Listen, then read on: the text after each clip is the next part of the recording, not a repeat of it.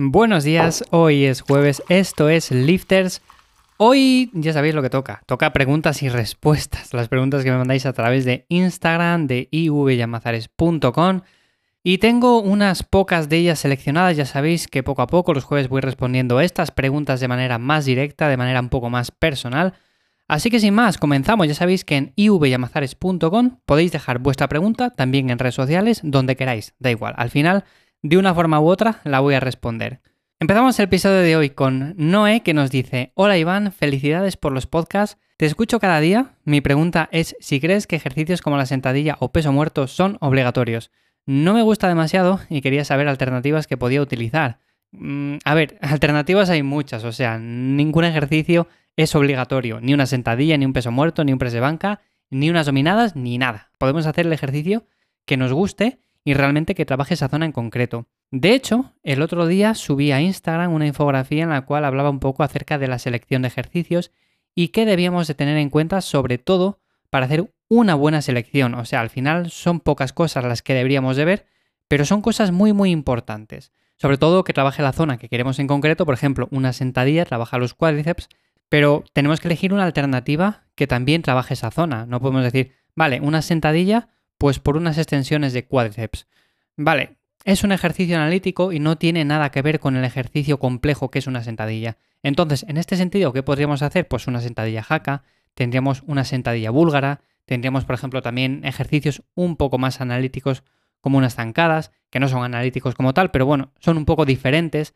Entonces, en este sentido, tendríamos muchas alternativas. Y al peso muerto igual. O sea, yo, por ejemplo, el peso muerto convencional hace muchísimos meses que no le hago, principalmente por una lesión que tuve, y hago peso muerto rumano, que es una alternativa que me gusta muchísimo, progreso además muy muy bien en ella y se la suelo recomendar a personas que lo que buscan es hipertrofia, o sea, no se centran tanto en la ganancia de fuerza máxima, sino simplemente quieren desarrollar masa muscular. Y para eso, el peso muerto romano a mí me parece una mejor opción.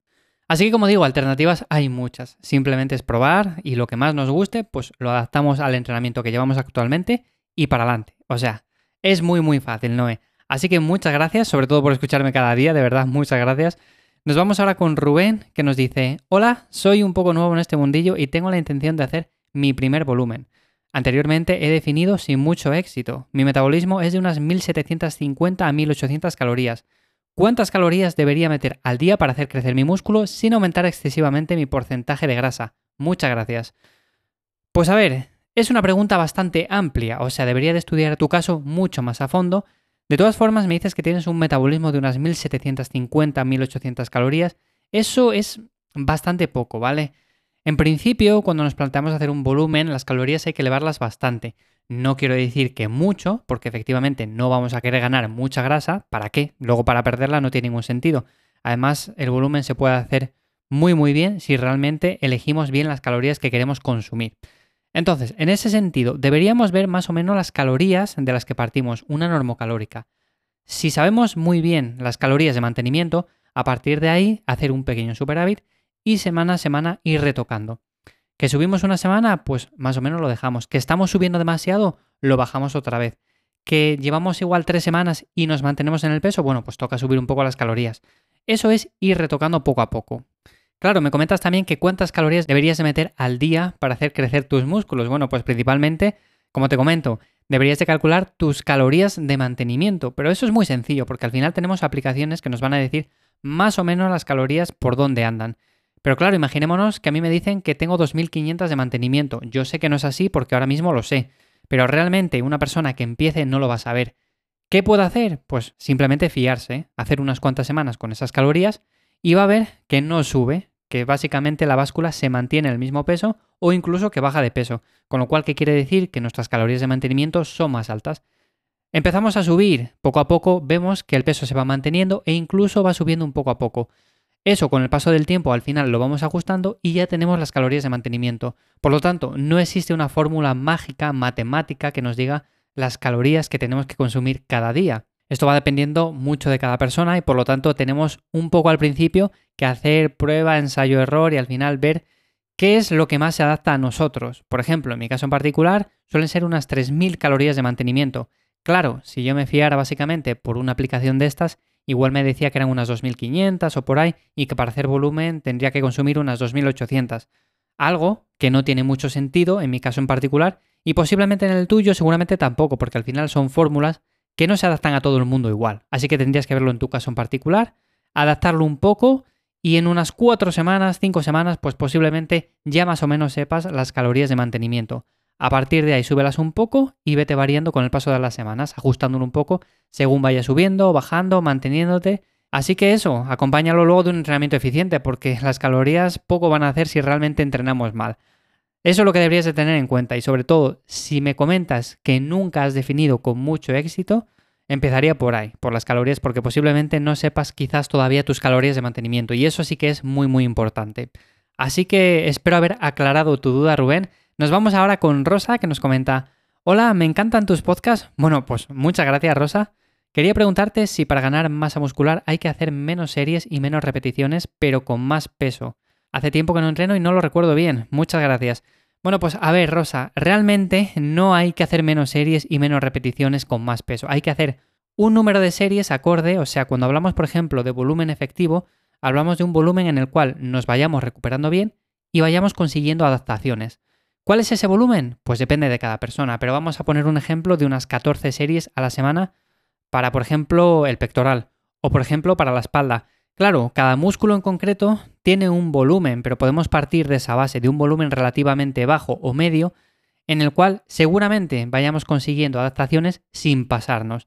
Pero realmente eso de hacer menos series y menos repeticiones con más peso no tiene mucha lógica. O sea, tenemos que establecer un rango de repeticiones que sea óptimo, Vamos a movernos en torno a las 5, 12 repeticiones, 16 repeticiones, y luego mantener un volumen que sea ligeramente superior al mínimo efectivo, pero tampoco sin pasarnos. Yo siempre soy más partidario de hacer un volumen tirando hacia abajo que no tirando hacia alto. Básicamente porque muchas veces nos pasamos por ahí, decimos, vamos a meter más series, vamos a meter más ejercicios, más volumen, y realmente no quiere decir que con esto vayamos a progresar más, todo lo contrario, si metemos un volumen adecuado y luego hacemos bien los ejercicios con una buena técnica y con una buena intensidad, pues realmente al final vamos a progresar. ¿Qué es de lo que se trata? Simplemente de progresar y de ganar masa muscular, como me comenta Rosa.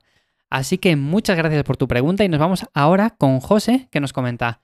Muy buenas, Iván. Llevo más de dos años entrenando, pero parece que cada vez me cuesta más ver resultados. ¿Es normal? He llegado a un límite en el progreso y la motivación va poco a poco a menos. A ver si me puedes echar una mano. Gracias de antemano por tu labor. Eh, pues José, por lo que me comentas, a ver, dices que llevas dos años entrenando o que llevas más de dos años. Es muy poco tiempo, realmente. O sea, me cuesta mucho trabajo creer que en dos años hayas conseguido tu máximo desarrollo, tu máximo potencial. Mm, ¿Por qué digo esto? Porque hay muchas personas que llevan 10 años entrenando y siguen progresando. No quiere decir que hayan hecho las cosas mal, simplemente al final progresamos muy poco, eh, realmente no se puede comparar con lo que progresábamos en un principio, pero seguimos progresando, seguimos ganando masa muscular, muy, muy poco, pero en dos años es muy, muy poco tiempo. O sea, realmente esto no lo podemos plantear cuando llevamos 15 años entrenando. Es decir, vale, ya no gano más masa muscular, ya no estoy progresando, estoy simplemente intentando mantener lo que he ganado a lo largo de tantos años entrenando.